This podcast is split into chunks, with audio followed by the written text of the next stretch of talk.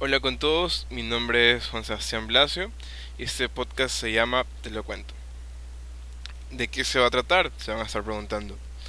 Bueno, se va a tratar de muchos temas, desde el desarrollo personal hasta temas de ciencia y música.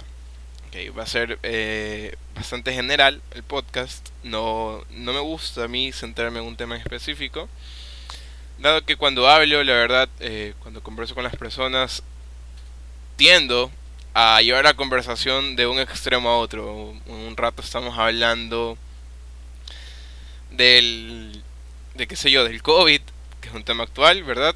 Hasta cómo afecta el reggaetón en los niños de ahora. O bueno, creo que ya no, ya no se habla tanto de eso, ya creo que está un poco más aceptado. Creo que ahora lo que se está hablando bastante es como los niños ahora quieren ser youtubers y no no doctores ni ingenieros, sino youtubers. Pero bueno. Entonces no va a ser muy específico este podcast. Pero ¿por qué lo estoy iniciando? Eh, bueno, lo inicio porque tengo unas ganas de expresar ideas y contar cosas a más personas. Tal vez sacarles una sonrisa de vez en cuando, tal vez eh, dar ciertos tips, ciertas ideas que los ayuden a ser mejor. O sea, a mejorar cada día, porque al final de cuentas todos estamos buscando una mejora constante, todos queremos eh, perfeccionar ciertas habilidades nuestras, eh, tal vez eh, mejorar un poco en áreas que nosotros sabemos que somos un poco más débiles o tenemos falencias, ¿verdad? de todo, de todo, puede ser, no tiene que ser o sea, como que una materia, matemáticas, no, no, tiene, puede ser desde relacionarse un poco más hasta aprender inglés, ¿verdad? Pero bueno. Eh, entonces no va a ser muy específico esto. Es la primera vez que hago un podcast, así que vamos a ver qué tal sale. Hoy, como es el tema, como es el episodio piloto, ¿verdad? Eh, como de muchas series que ustedes han visto el primer episodio, dice piloto y se preguntan qué rayos, qué tiro. Pero bueno, la mayoría de esas series que tienen eh, ese nombre, piloto, el inicio, son muy buenas. Es un dato curioso. Entonces le voy a hablar el día de hoy del de la cuarentena. Eso es algo por lo que todos hemos estado pasando. Y voy a contarles cómo me fue eh, durante el transcurso, cuando acá, cómo me ha estado yendo, cómo, cómo lo tomé y así, qué hice para que sea un poco más llevadero. Entonces, primero voy a contar cómo inició todo esto. O sea, la cuarentena para mí. Yo estaba de viaje, estaba en Londres con mi tía, eh, en Inglaterra y bueno, estuvimos por, varias ciudades de, Inglaterra. Y eh, cuando dieron las noticias de que estaba pasando esto en los laboratorios de Wuhan y todo eso, yo la verdad dije, ok, estamos bastante avanzados. Yo me imagino, es China, no, uno dice, es China, una superpotencia. Eh, lo va a manejar de aquí a mañana. Esa fue la, cuando, las primeras veces que escuché la noticia. Y iba pasando los días y se iba extendiendo. Escuchabas, amanecías y decían, qué sé yo, no sé, Bolivia tiene tantos contagiados. Eh, Estados Unidos, tantos contagiados. Eh, España, Italia. Italia fue la, creo que la que más rápido se, se contagió, si no, si no, me equivoco, donde se expandió más rápido, de forma exponencial, la verdad. Entonces, bueno, ya iban pasando los días y ya la cosa se iba poniendo bastante seria, ¿no? Mi mamá ya me llamaba y me decía, oye, no hay contagiados por donde tú estás. Y yo, no, nada que ver, por acaso solo se escuchan de los contagiados de afuera. Aquí no, la gente todo está tranquilo.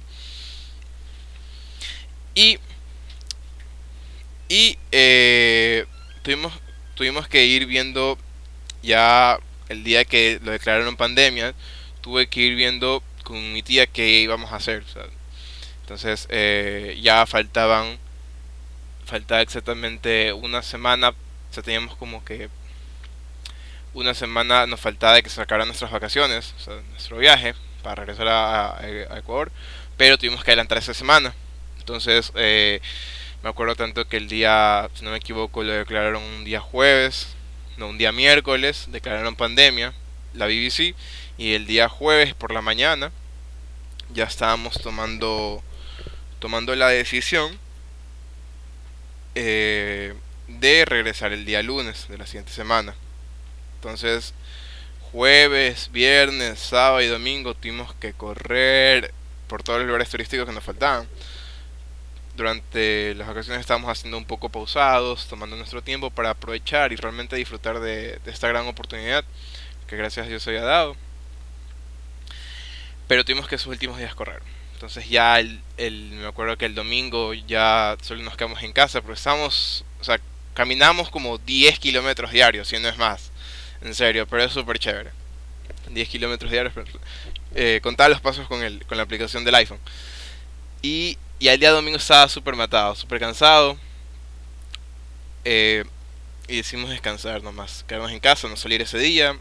Cenamos a las 9 y estábamos con unos amigos de mi tía, Mónica y, Tony. entonces eh, se habían ido ya eh, mi tía Cecilia y mi tío Freddy. Entonces, eh, y se había quedado mi prima Alison. Entonces, nosotros teníamos que estar a las 5 de la mañana en el aeropuerto. Pero eh, había un problema, no habíamos podido hacer el check-in de forma online, entonces había que ir a hacerlo de forma presencial. Y, o sea, bueno, está eh, estábamos con este problema, entonces uno se pone paranoico y dijimos, no, no, no, o sea, vamos al, mejor vamos antes y así sé que dormimos en el, hacemos el check-in y dormimos ahí en el aeropuerto, no pasó nada. Fuimos a las, a las 12 de la noche y no había nadie. Justo se habían ido los de KLM y ya no podíamos hacer el check-in. Entonces tuvimos que regresar de nuevo a la casa, ¿verdad? Como queda como a 20 minutos en carro, 20 minutos, media hora.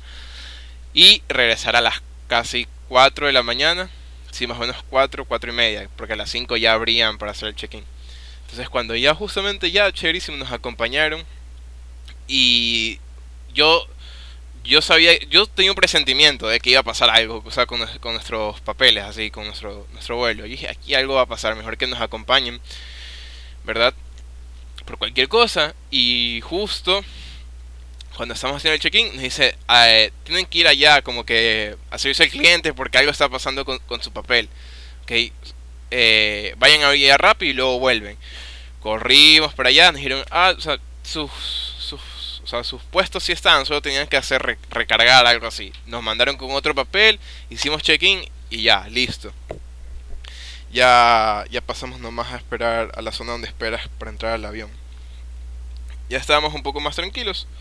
Estamos ya casi listos para ir a la casa.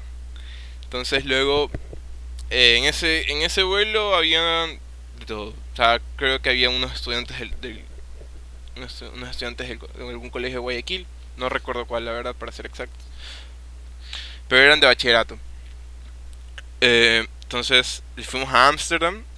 En Ámsterdam, por alguna razón, en la en esos televisores grandes, ¿verdad? En esas pantallas donde ves tu, el código de tu vuelo, no aparecía, simplemente no aparecía el nuestro, no sé por qué. Pero alcanzamos a, a, encontrar nuestra, zona de embarque, nos embarcamos ya listo, yendo de Amsterdam a, a Guayaquil. Ya cuando llegamos a Guayaquil, eso sí, la, fila para ir a aduana, tremenda. Eh, pero no sé, la verdad, porque era tan... te la espera, creo que... Bueno, él se, hacía, se hizo mucho eh, la espera, fue porque en la parte de afuera, cuando tú ya sales después de aduana, ¿verdad? Eh, hayan policías y ellos tú ellos te llevaban con la persona encargada de recogerte sea tu papá sea quien sea tú no te podías ir solo tú ellos tenían que dejarte encargado con alguien entonces cuando ya nos tocó eh, encontrarnos con el, policía, nos dijo, bueno, ¿con quién se van ustedes? Le dijimos, eh, mi mamá está afuera, mi mamá y mi tío están afuera esperando, nuestra familia nos está esperando afuera, déjenos ir rápido. ya, ya, vamos, nos llevó, vio que, vio que nos, recibieron nuestros familiares y ahí él, tomó una foto y, y, se fue. Cabe recalcar que en el, en el avión nos, nos preguntaban eh, nos hacían firmar el papel, el, compromiso, que te decían, bueno, tú vas a hacer los 14 días de la cuarentena, dónde lo vas a hacer, con quién, este tipo de cosas. También te chequean la temperatura y todo listo. Entonces ya. Eh, continúo. Yo ya me encontré con mi familia, mi familia me desinfectó, nos bañaron en alcohol. en alcohol, un pocotón de, de vainas para poder estar limpios y nos fuimos para la casa. Entonces llegamos a mi casa, nos fuimos como que a la segunda a, la segun, al segundo piso de mi casa y ahí hicimos la cuarentena mi tía y yo. Entonces, eh, ya eso fue el día lunes que llegamos, el, último día que, el vicepresidente había anunciado que también ya hasta ese día, hasta las 23 y 59, se iba a aceptar vuelos. nadie más iba a poder entrar. Todo el mundo se volvió loco por eso. Eh, de ahí los primeros tres días de, de, la cuarentena no fueron tan, o sea, fueron normales. el primer día empecé a hacer ejercicio, qué sé yo, me puse a ver algunas series en Netflix. Eh, vi videos en YouTube, así. Se, se me pasaron bastante rápido los tres, los, tres primeros días. Si no me equivoco, ya el cuarto día, el cuarto día, ya estaba colapsando. O sea, ya yo realmente ya me estaba volviendo loco. Porque yo no soy una persona que le gusta hacer mucho tiempo en casa. O sea, eh, sí, me gusta descansar y todo esto, pero me gusta salir bastante. Me, me, me, me gusta salir bastante. No me gusta estar tres días encerrado en la casa y ya estoy aburrido. Eh, me pica el cuerpo, así, por decirlo así. Me pica el cuerpo, necesito salir. Pero bueno, obviamente no se podía y era un poco insensible. Entonces eh, tuve que buscar algo que hacer en este tiempo. Tenía bastante tiempo, ya no, ya no había justificación para no decir que no tenía tiempo por la universidad. Así que eh, decidí buscar un emprendimiento para empezar con, con, uno de mis mejores amigos que ya habíamos estado hablando de ciertas ideas y todo esto. Entonces, eh, aún estamos craneando, por decirlo así, eh, la idea. También empecé a hacer un curso de unos cursos y fui buscando una rutina para que mi día sea más llevadero, se pase rápido y lo invierta en algo, lo pueda aprovechar y lo invierta en algo bueno. Entonces voy a contar aquí más o menos en, durante el transcurso de esos 14 días que no podía bajar a, a mi primer piso, no podía estar como que con mi familia ni, almorzar. Era un poco era un poco duro, la verdad, y bastante feo porque no pude abrazar a mi mamá apenas apenas llegué, no podía abrazarla a veces cuando estaba mal o a veces cuando ella estaba preocupada, o estaba estresada por el trabajo. Gracias a Dios, eh, el cumpleaños de mi mamá era el 31 y justamente el justamente el, ese día se me acaba la, los 14 días de cuarentena. Entonces como que ya justamente bajé ese día, ese día y le di le di un abrazo por su cumpleaños, le di un beso y fue súper bueno porque me, qué turro tener que, que, estar hacia la distancia, tan cerca pero tan lejos, en, el cumpleaños de mi mamá. Pero bueno, ¿cómo fueron mis 14 días? Eh, en la mañana me levantaba como a las 11, desayunaba, porque me acostaba súper tarde, como las 2, no tenía nada de sueño. Desayunaba, de ahí me ponía a hacer algún curso con el eje de Google, que estos cursos gratis, son súper buenos, la verdad. Y días después, eh, un amigo me ayudó a comprar un, curso de Data Science y también turnaba los cursos. Ya almorzaba como a la una y media, dos.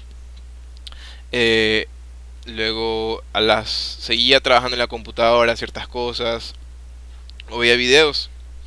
O a veces pasaba después de almorzar hasta casi las 4 de la tarde eh, viendo películas con mi mamá en la parte de abajo para pasar tiempo con ella y con mi familia. Y a las 4 de la tarde jugaba videojuegos, Call of Duty Warzone, que es lo que estaba jugando todo este tiempo. He subido algunos gameplays en un canal. Eh, y a las 6 de la tarde ya empezaba a hacer ejercicio.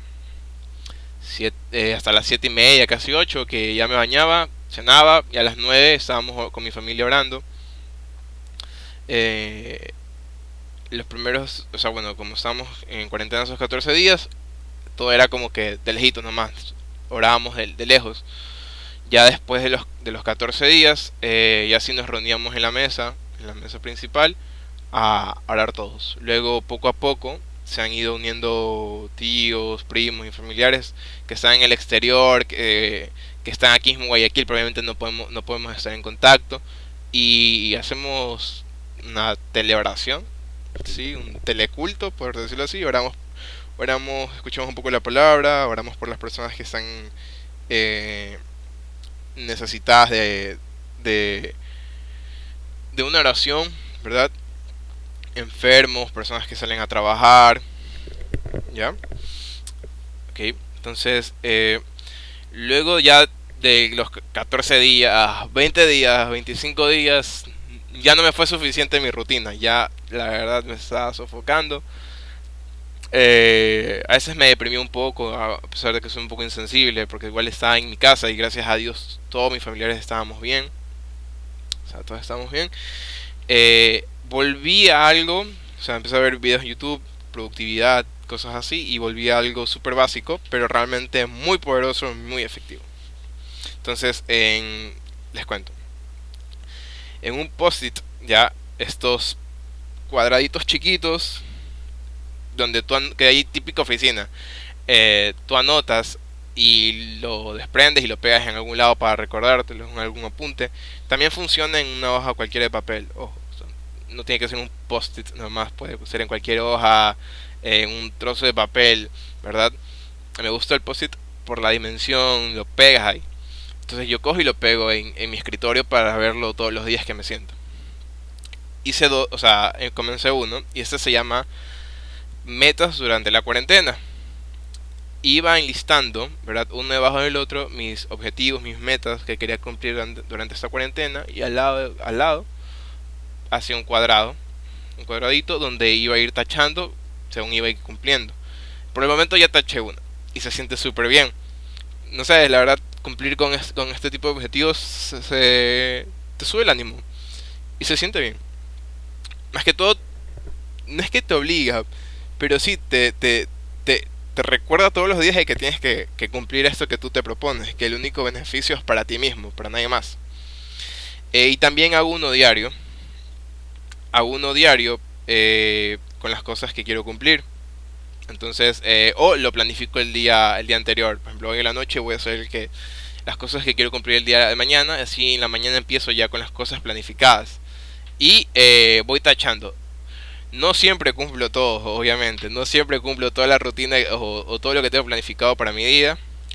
Pero eh, si no lo cumplo no me desanimo. No me desanimo, la verdad. Simplemente digo, ah, bueno, tengo que reforzar en esto y, al día siguiente lo hago. Eh, sé que tengo pendiente, pero voy tachando y por lo menos que tache una, una de las pequeñas tareas que tengo que hacer, eh, se siente súper bien. Entonces como que el punto es que a veces te sientes como aburrido, te sientes así como que desanimado hay tantas cosas que hacer, pero no tienes ganas de hacer nada. Entonces como que si vas cumpliendo pequeñas tareas, eh, vas a ir agarrando como que ánimos y fuerzas para hacer las tareas un poco más complicadas y más grandes. Entonces bueno, eso ha sido la verdad eh, el podcast de hoy. Un poco de introducción como he mencionado. Eh, es la primera vez que hago esto de aquí.